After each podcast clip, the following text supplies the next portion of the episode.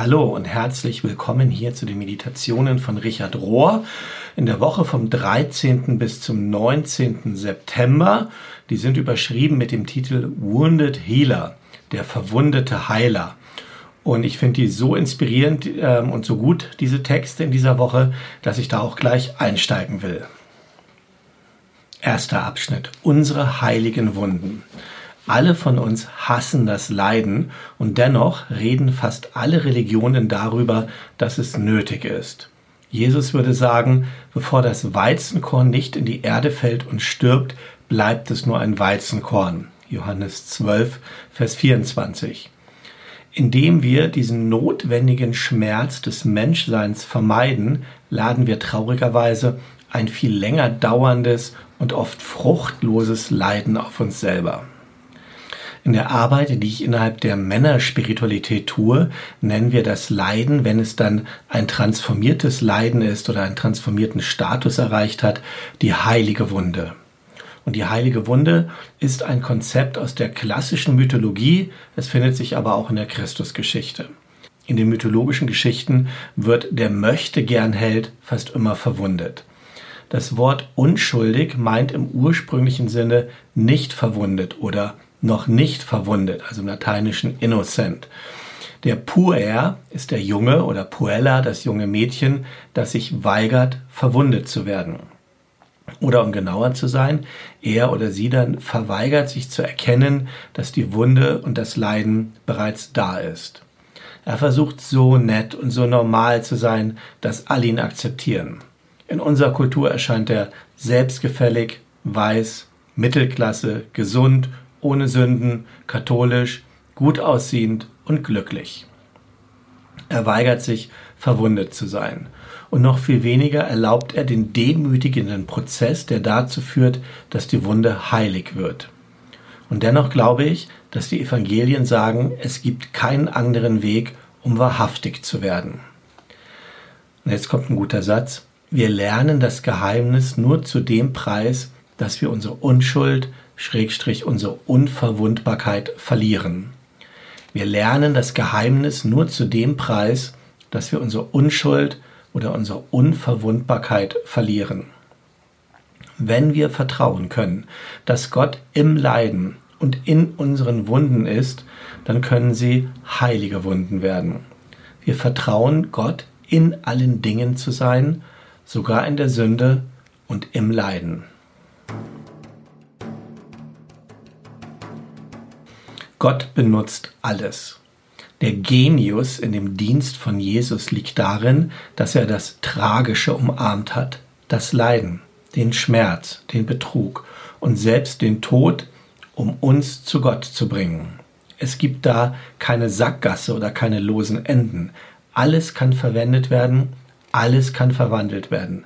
Alles. Es scheint so, dass heutzutage die Leute es möglichst einfach haben wollen. Es ist so bestätigend für das Ego, immer eine Antwort zu haben, immer die Wahrheit zu haben. Aber, wie Paulus sagt, am Kreuz wurde Jesus die Sünde und er wurde das Problem.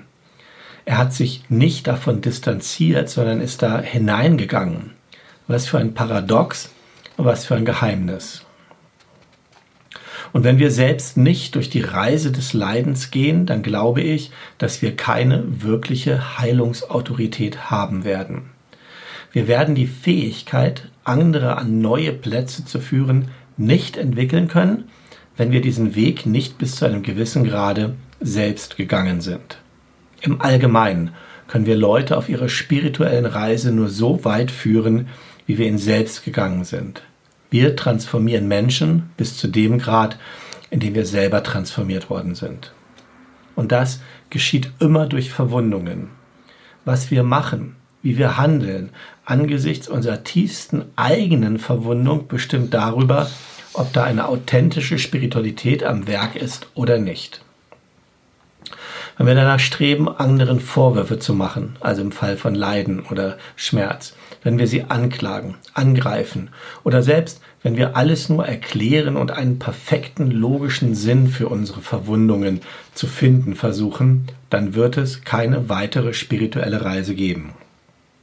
Aber wenn, während die Verwundung passiert, wir Gnade finden und die Freiheit irgendwie zu sehen, dass das nicht nur irgendeine Wunde ist, sondern eine heilige Wunde oder eine heilige Wunde werden kann, dann geht die Reise weiter.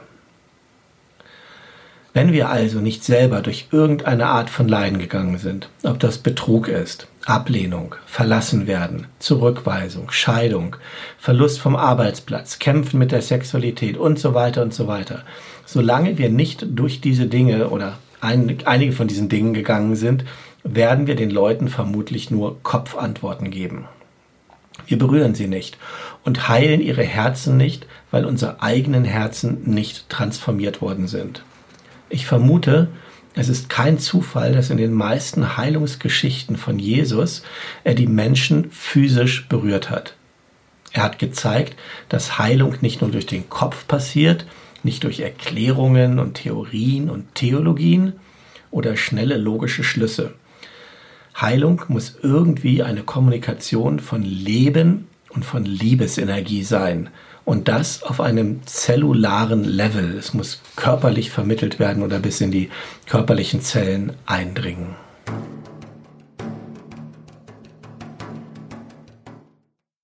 Eine heilende Gemeinschaft. Während alle Christen dazu gerufen sind, Jesus nachzufolgen, gibt es einige Gemeinschaften, Communities, die viel tiefer in das Pascha-Mysterium von Tod und Auferstehung geführt worden sind und zwar durch Ungerechtigkeit und Leiden, die sie kollektiv erlitten haben.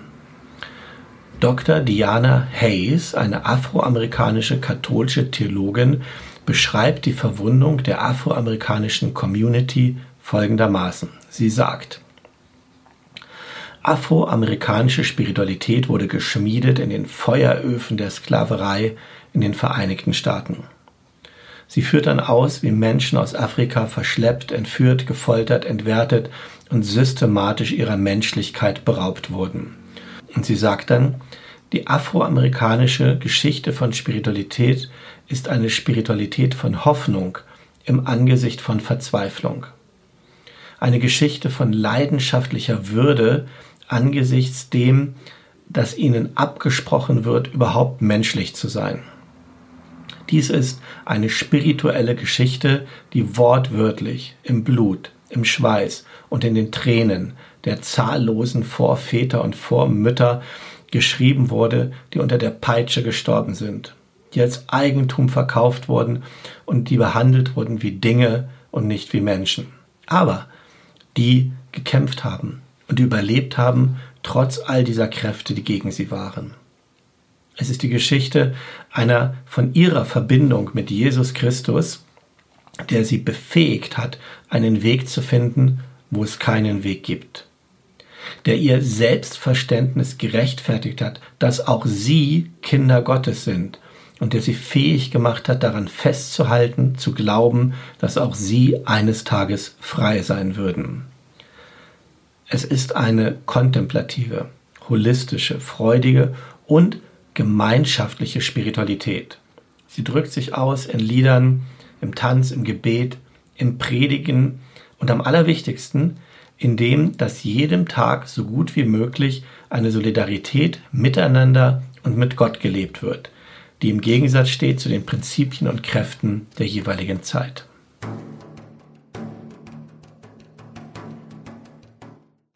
Eine wechselseitige Verletzlichkeit.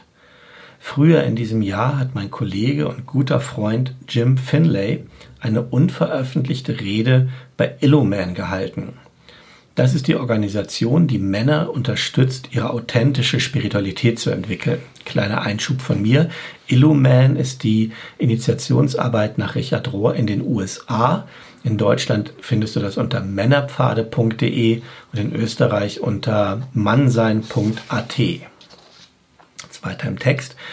Jim hat einige Geschichten aus seinem eigenen Leben erzählt, inklusive dessen, wie sein Heilungsprozess begonnen hat, von seiner eigenen Kindheit, von den Traumata und dem Missbrauch und die er mit Hilfe von Thomas Merton erlebt hat, der sein Novizenmeister und sein spiritueller Lehrer war.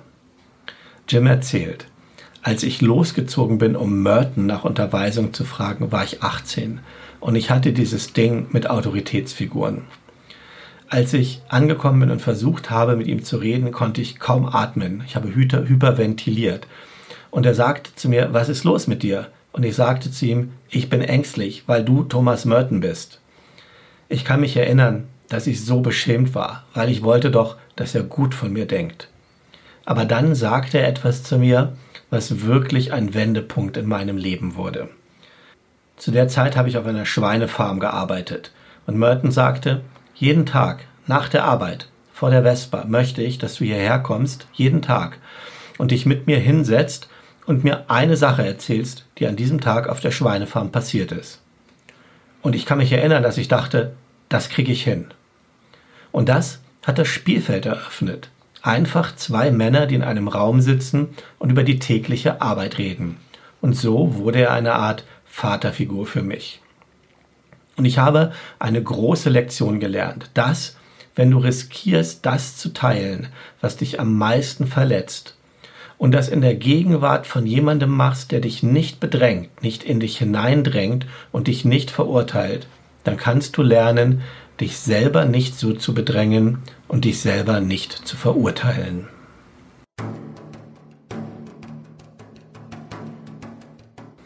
Heilung ist ein Prozess. Ich bin vor kurzem in Kontakt gekommen mit der Arbeit von Lama Rod Owens, einem schwarzen, queeren, in Amerika geborenen tibetisch-buddhistischen Lehrer, der ursprünglich im Christlichen groß geworden ist. Und der sagt Folgendes. Heilung ist eingebettet in Liebe. Heilung ist nicht nur der Mut zu lieben, sondern auch sich lieben zu lassen.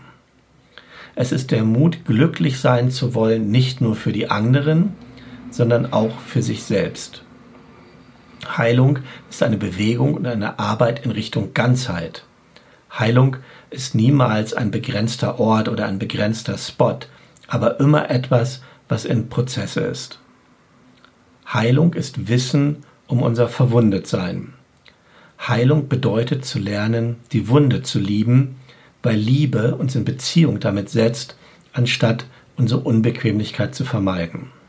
Heilung bedeutet, dass wir den Raum offen halten für unser Verwundetsein und ihm erlauben, unser Herz zu öffnen für die Realität oder für die Erkenntnis, dass wir nicht die einzigen Menschen sind, die verletzt sind, die einsam, wütend oder frustriert sind.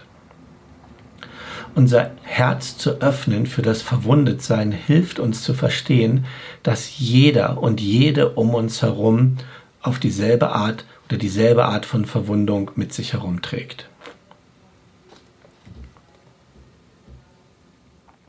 Und vielleicht komme ich dann irgendwann dahin zu verstehen, schlussendlich, dass ich irgendwie der geworden bin, der ich eigentlich immer werden wollte. Aus dem Grunde mache ich die Dinge, die ich tue. Da ist eine unbändige Liebe, die mich jeden Morgen aufweckt. Die macht, dass ich meine Geschichten erzähle, die sich weigert, eine Entschuldigung für mein Dasein zu stammeln, die mich segnet mit der Fähigkeit, still zu sein, alleine zu bleiben und dann so zu trauern, wenn ich das am meisten brauche. Du musst verstehen, dass ich das meine, wenn ich von Heilung rede.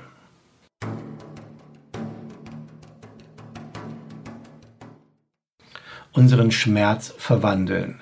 Wenn ich die christliche Religion benennen müsste, würde ich sie vermutlich benennen als der Weg der Wunde. Jesus war damit einverstanden, der Verwundete zu sein, und wir Christen sind diese seltsamen Gläubigen, die an einen verwundeten Heiler glauben. Wir kommen zu Gott nicht durch unsere Stärke, sondern durch unsere Schwäche.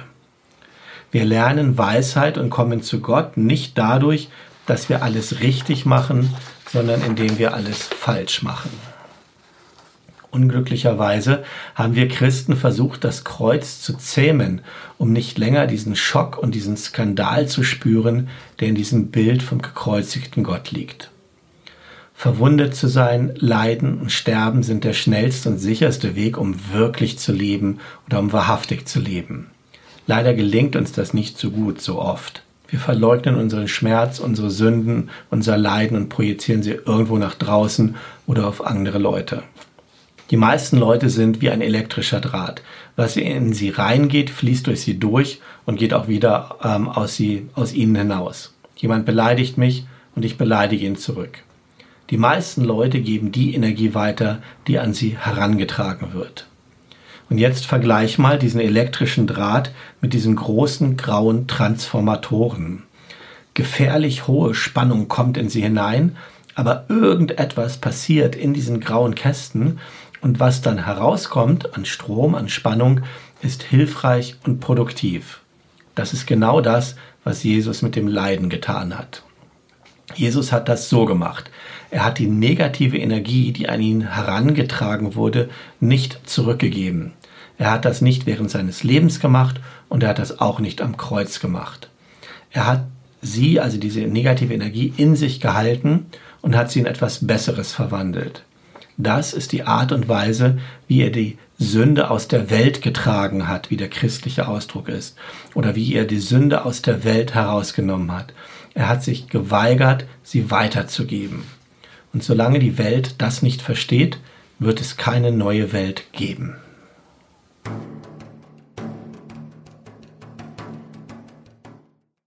So, das waren die Betrachtungen von dieser Woche und ich danke dir fürs Zuhören. Die praktische Übung, die am Ende kommt und manchmal praktisch ist und manchmal nicht, ähm, ist diesmal die meditative Betrachtung eines Gedichtes. Und das da versagt mein Englisch aber, weil Poesie so zu übersetzen, dass du sie kontemplativ hören könntest, das übersteigt meine Fähigkeiten. Ich glaube aber, die Texte aus dieser Woche sind so tief und ähm, so inspirierend, dass sie genug Stoff und Anhaltspunkte bilden, da tiefer einzutauchen und sich berühren zu lassen. Und dafür, mein lieber Companiero, meine liebe Companiera, wünsche ich dir alles Gute von Herzen, allen Segen, vaya con Dios. Tschüss. Okay.